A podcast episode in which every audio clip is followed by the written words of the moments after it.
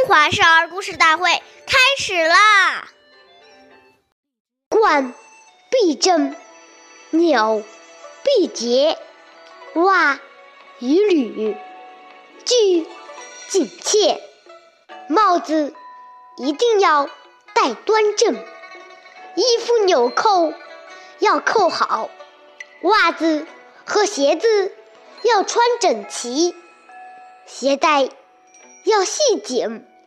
岁月易流失，故事易流传。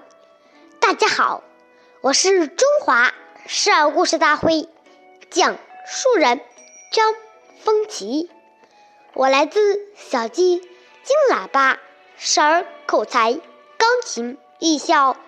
今天我给大家讲的故事是《结因而死》第。二十八集，孔子的学生生子路是一个非常讲究仪表的人。这一年，魏国发生了内乱，正在国外的子路听说以后，急忙往回赶。有人劝他，现在国中非常危险。回去了，很可能灾受祸过。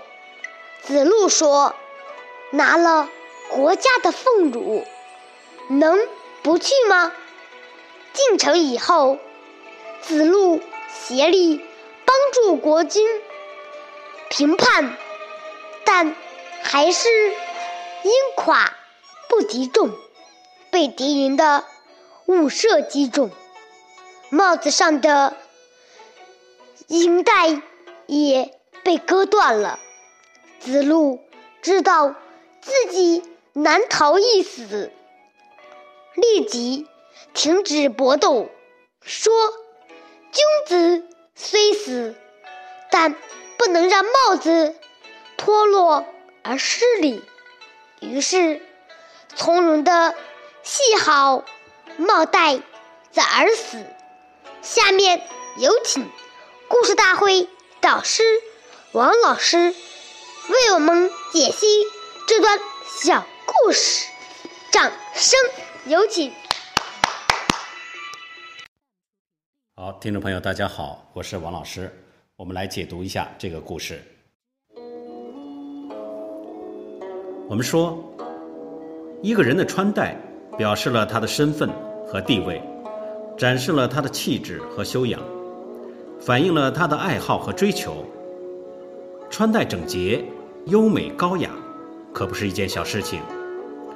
一个人的仪容仪表，不仅关系自身的形象，有时还关系到工作前途，同时也关系到他对他人的尊重。很多大学生去应聘时，穿得邋里邋遢，不修边幅。随随便便，看起来就没有精神，这样常常不会被录取。纵使有好的才华，假如衣着不当，很可能就已经把这个机会挡在门外了。所以不能忽视孩子的仪表，他对孩子的心理变化和发展有很大的影响。好，感谢您的收听，我们下期节目再会。我是王老师。想参与讲故事的同学，请关注我们的微信“微库全拼八六六九幺二五九”。